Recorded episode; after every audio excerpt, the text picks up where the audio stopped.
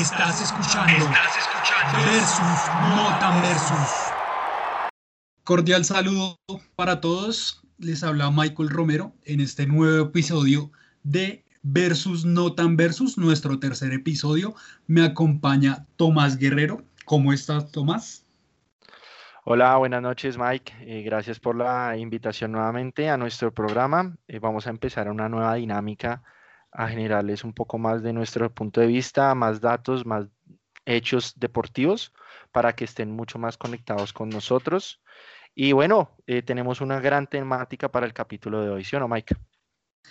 Claro que sí. Entonces, no siendo más, empezamos. Eh, se definieron las copas europeas, la Europa League y la Champions League por el lado de la Champions League se dio lo que la mayoría estaba esperando y era que ganara el equipo de Bayern Múnich. Me parece que fue un partido agradable de ver, un poco apretado. Pensé que el Bayern iba a arrasar desde el principio, pero pues el PSG tuvo varias oportunidades ahí que no pudo concretar. Y por el lado de la Europa League, eh, fue un partido también bastante apretado. Muchos creían que iba a ganar el Inter de Milán, pero pues el Sevilla al parecer sacó su, su gesta, su casta ganadora, perdón, eh, en esta Europa League y sumó su sexto título europeo. Entonces, esos fueron las copas europeas. ¿Qué, ¿Qué, opinión le merece a usted, Tomás, estos ganadores de las copas europeas? Bueno, la verdad pienso yo que fue sobre todo el del partido del Bayern Múnich y el, el PSG, un partido muy táctico. Eh, se podía ver el Bayern Múnich saliendo siempre desde el piso, como es tradición en esos equipos alemanes. Eh, a mí me sorprendió, qué pena, a mí me sorprendió que también el PSG salía también tocando, o sea, no les daba miedo salir, salir tocando. Al límite, ¿no? no al límite. Muy, exactamente muy pocos pelotazos se veían. Entonces, desde mi punto de vista, apretado, me sorprendió el partido del Inter y pues lástima lo de, lo, de Lukaku. Eh, pues venía haciendo una gran copa y pues mm, terminó de esa manera, pero pues bueno, ya tendrá su revancha y de alguna u otra forma podrá reivindicarse con, con la mm, con la hinchada, eh, ¿cómo es que es? Rossoneri, no, eh, Nero Azzurri. La Nero Azurra.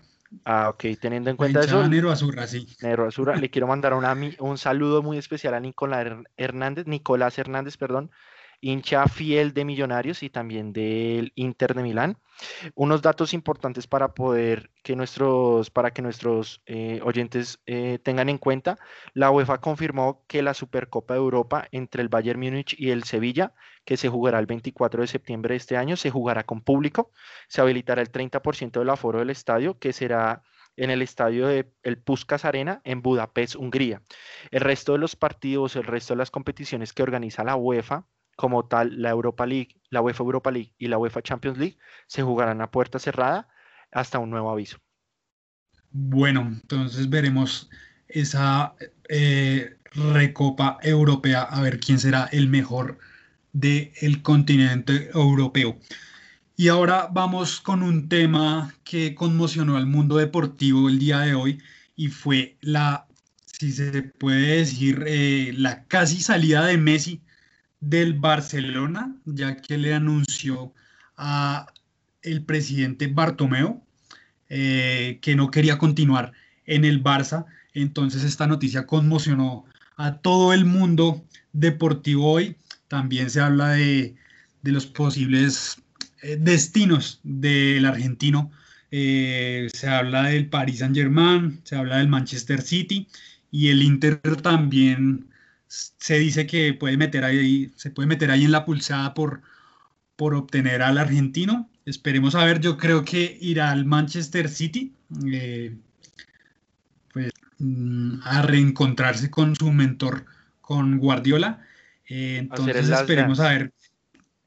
exactamente, hacer el last dance. Así que esperaremos a ver qué, qué le depara a Messi. ¿Usted qué cree? ¿A dónde irá Messi? Básicamente yo me enteré de la información, Michael me escribió al WhatsApp, yo estaba, estaba en, pleno trabajo cuando me escribió y la verdad no lo podía creer porque es, es que ha sido un matrimonio de más de 15 años, se podría decir, que, que Messi lleva ya. Por nada él juega por la selección española y no por la selección argentina. Recordemos ese partido inventado que hizo Peckerman en Paraguay, donde pudo debutar eh, Lionel Messi en la mayor, ¿sí o no? Estamos hablando de la mayor, ¿cierto? Sí, sí, sí. Porque él, debutó en las inferiores y, salió expulsado como al minuto, algo así, ¿cierto? Entonces. Exactamente, en el Mundial del 2005, que fue en Holanda. Exacto. Eh, ese año quedaron campeones, creo que. Ese año quedaron campeones.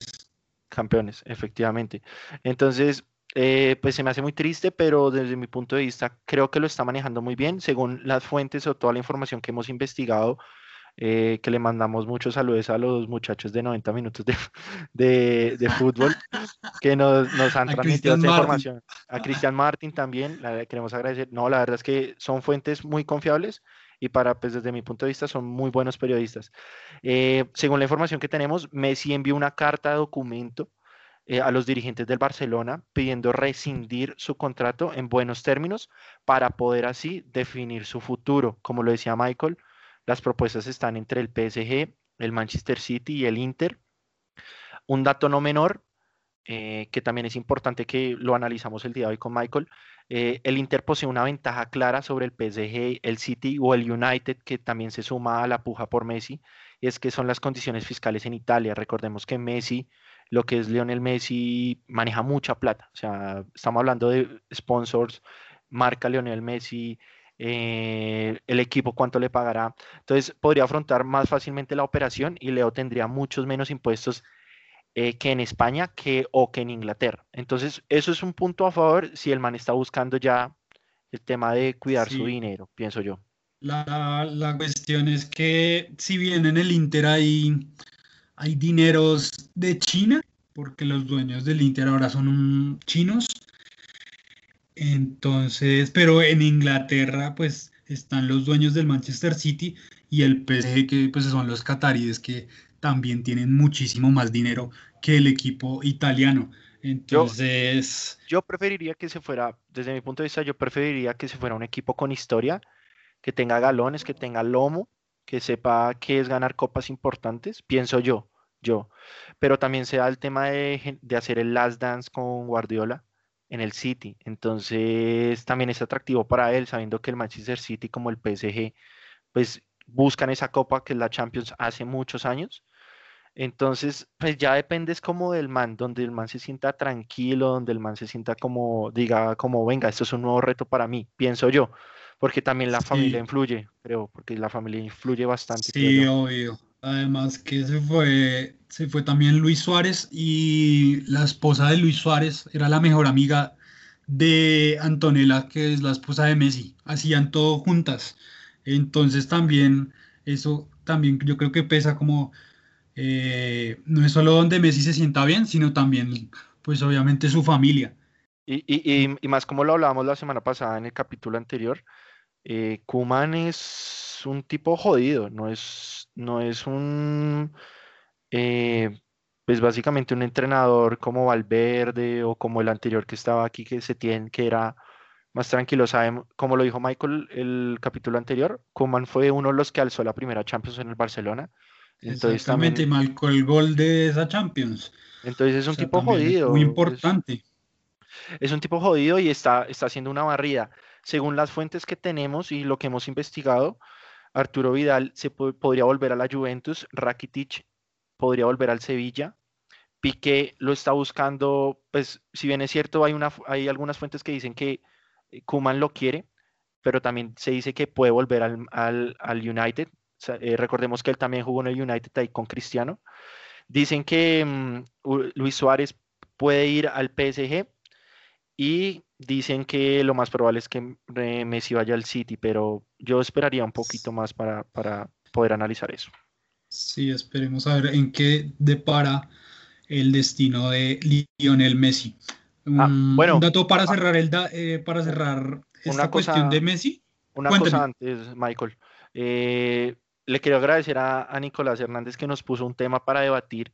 hay algunas, hay unos, una información ahí que está pues está se está compartiendo en internet con respecto a que Messi hace esto de manera intencional para que el presidente, el actual presidente del Barcelona, renuncie, ya que, digamos, le ha sacado a, los amigos como Luis Suárez, ha sacado a Vidal, a Rakitic. Entonces, yo no sé si a, tal, hasta qué punto eso sea cierto y si, digamos, un jugador se puede sobreponer o si puede eh, como poner un pedestal por encima de la, de la institución. De la institución. No, no sé qué piensa usted.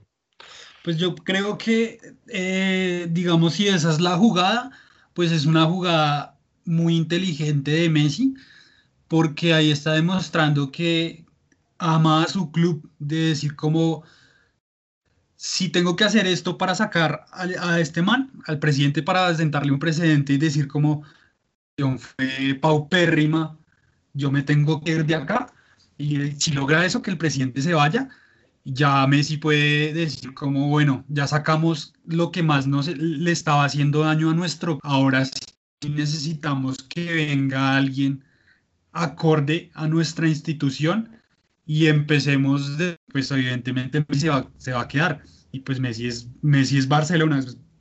Sí, digamos que desde mi punto de vista, sabiendo que ya le queda un último mundial que sería Qatar 2022, sería muy inoportuno o sería un error si se va a una liga no competitiva, por ejemplo, China o la MLS. La misma liga francesa. O hasta la misma liga francesa o a portuguesa, por, por, por ponerlo en un contexto así, que el Benfica también se está armando. Uno no sabe, puede que hagan una acción económica y vayan a por él, pero pues no sé, creo que si él está buscando su última oportunidad en el Mundial, creo que tiene que mantenerse en un buen ritmo deportivo, pues.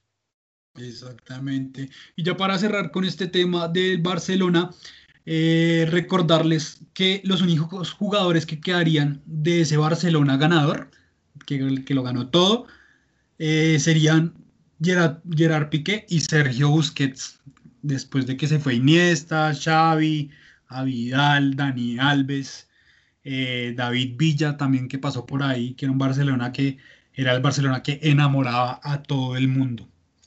Listo, ya cerrando el tema Messi, queremos pasar ahora, ahora a la NBA. Eh, los playoffs de la NBA siguen encendidos. Hoy tuvimos dos partidos. Actualmente se está jugando eh, los Dallas Mavericks juegan contra los Ángeles Clippers. Recordemos que esta serie está empatada. Y más temprano, a las cinco y media exactamente, eh, jugaron los Utah Jazz contra los Denver Nuggets. Los Utah Jazz podían eh, eliminar a los Denver Nuggets, pero los Nuggets remontaron el partido para poner la serie 3 a 2. El día de mañana la cartelera de los playoffs de la NBA comienza a las 3 de la tarde. Recordemos que hoy es 25 de agosto para los que nos van a escuchar el día de mañana. Entonces, eh, el día de mañana, 26 de agosto, la cartelera va así. A las 3 de la tarde va los Orlando Magic contra los Milwaukee Bucks, que si los Milwaukee Bucks ganan, eliminan al equipo de Orlando. A las 5 y media juega Oklahoma City Thunder contra los Rockets de James Harden. Esa serie está empatada 2 a 2. Y a las 8 de la noche eh, juega el equipo de LeBron James y Anthony Davis, Los Ángeles Lakers versus los Portland Trail Blazers de Damian Lillard. Esa serie está 3 a 1. Si ganan los Lakers, eliminarán al equipo de Damian Lillard y Carmelo Anthony. Entonces, esa será la cartelera de los playoffs de la NBA en la burbuja de Orlando. Ahora quiero pasar al tema de al tema a otro tema de otro deporte muy interesante y es la Fórmula 1. Tomás, que me cuenta en la Fórmula 1. Perfecto, Michael. Eh, para que nuestros oyentes eh, entiendan un poco y para poderles darle un poco más de contexto, en el calendario mundial de la Fórmula 1 se estiman una serie de carreras para una serie de cantidad de puntos. El primero, eh, básicamente el primero, segundo, tercero hasta el décimo puesto suman X cantidad de puntos. Eh, entonces, básicamente lo que está haciendo la Fórmula 1, teniendo en cuenta este contexto mundial del COVID, está reordenando eh, todos esos circuitos a nivel mundial. ¿Listo? Entonces, el día de hoy se añadieron tres circuitos más, tres, tres circuitos más Por ahora quedan solo, eh, denme un segundo, solo quedan solo 11 circuitos para que se acabe la, temporada. Eh, quedan Bélgica este fin de semana del 28 al 30 de agosto, Italia en Monza del 4 al 6 de septiembre, Italia Montmeló eh, del 11 al 13 de septiembre, en Rusia 25 al 27 de septiembre, Alemania 20 al 11 de octubre, perdón, del 9 al 11 de octubre, Portugal del 23 al 25 de octubre, Italia en Imola 31 de octubre al 1 de noviembre. Y los cuatro que añadieron el día de hoy, el mítico circuito de Turquía del 13 al 15 de noviembre, Bahrein del 27 al 29 de noviembre, Bahrein nuevamente del 4 al 6 de diciembre y por último el premio de Abu Dhabi, eh, el histórico premio de Abu Dhabi, porque siempre es el final, del 11 al 13 de diciembre. Así que ese será el calendario de la Fórmula 1 para cerrar la temporada 2020. Eh, ¿Quién pinta para, para ser el campeón? ¿Hamilton? Definitivamente, no, no es de mis gustos, como lo he dicho acá, pero uno junta eh, piloto y máquina, Hamilton. No hay, va, a igualar a, a, Schumacher, no me cabe ninguna duda. Pues ahí estaremos viendo muy y estaremos muy pendientes de cómo se desarrolla la Fórmula 1. Y ahora para pasar a nuestra próxima sección, nuestra sección de historia, eh, queremos felicitar eh, y mandar un saludo de cumpleaños porque hoy está cumpliendo años, 25 años, el equipo de baloncesto de la ciudad de Bogotá, Piratas, el equipo del Parche. Un día como hoy se fundaba el equipo de eh, baloncesto de la capital colombiana. recordemos que los Piratas de Bogotá tienen cuatro títulos en el baloncesto profesional. Eh, ¿Alguna vez ha ido a presenciar baloncesto nacional, Tomás? Sí, sí, sí, sí lo fui. Eh, me podía podría decir que fui, fin, eh, fue, fui fan con mi familia. Fue mi papá el que me llevó a mi primer partido con Piratas. Mi hermano también súper fan de Piratas. Pero pues no, es, no se puede comparar a la, NBA en, en absolutamente nada. No, pues obvio no. Pero pues para los que no sabían, está cumpliendo años Piratas Bogotá, así que caluroso saludo de parte del equipo de Versus No Tan Versus a Piratas Bogotá y a su entrenador José Tapias, que sin duda es un histórico entrenador en el baloncesto colombiano. Y también para pasar a, otra, otro hecho histórico que les quería comentar hoy, una historia bastante interesante que tal vez muchos no conocían, y es que un día como hoy, hace 52 años, Garrincha jugaba con la camiseta del Junior de Barranquilla. El crack brasilero llegó a Barranquilla detrás de una mujer que lo enamoró. Su nombre era Elsa Soares. Dejó una esposa y siete hijos por ir detrás de esta cantante de samba y bossa nova. El paso fugaz de Omanega Rincha por el Junior se dio en el año 1968. Previo a ese año, recordemos que había sido el Mundial de Inglaterra y el Mundial de Chile 62, en el cual salió campeón Brasil eh, y que hacía parte Manega Rincha de ese plantel. Eh, ese paso fugaz por, por el Junior se dio en el año 68 al enterarse que la cantante tenía un par de conciertos en Barranquilla. Hágame el favor, este man estaba recontra enamorado se fue detrás. se fue detrás de, ella y al no tener equipo en ese momento, un directivo de Junior, ni corto ni perezoso, le dijo: Usted va a jugar para el Tiburón.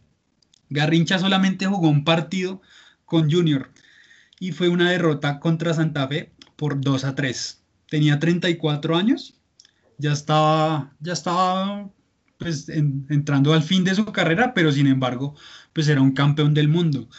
Eh, jugó un solo partido por jugó un solo partido en Junior, ya que su amada no pudo presentarse en Barranquilla y a Mané Garrincha no le importó empacar su maleta y agarrar el primer avión para ir detrás de su amada. Este man tenía una traga impresionante, vuelvo y digo.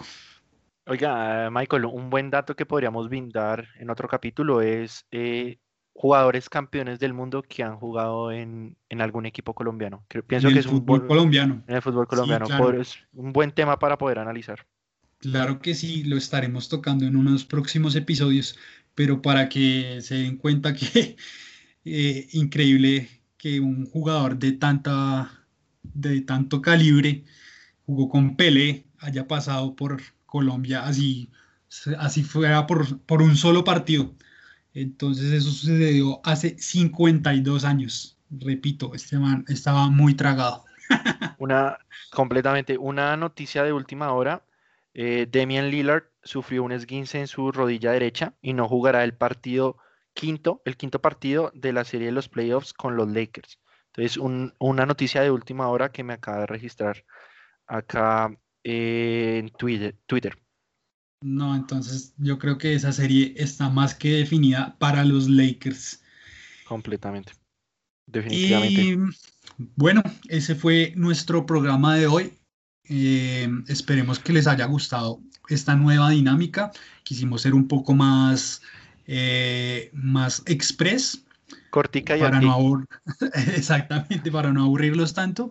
Y yo quiero finalizar con una recomendación de un documental, Tomás, también para que lo vea.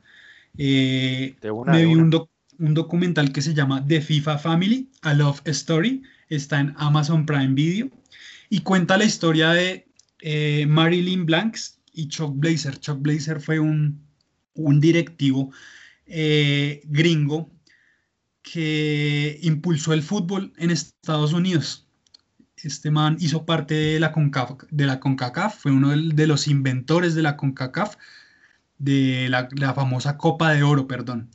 Eh, entonces este man inició su carrera eh, siendo empresario del fútbol gringo y luego llegó a la, a la FIFA, llegó a la FIFA y esta nena que estaba con él, que se llama Marilyn Blanks, empieza a contar la historia de todo lo que veía ella como, pues siendo ella su novia, y todo lo que se movía detrás de, la FIFA, de esas reuniones, eh, de tanto lujo.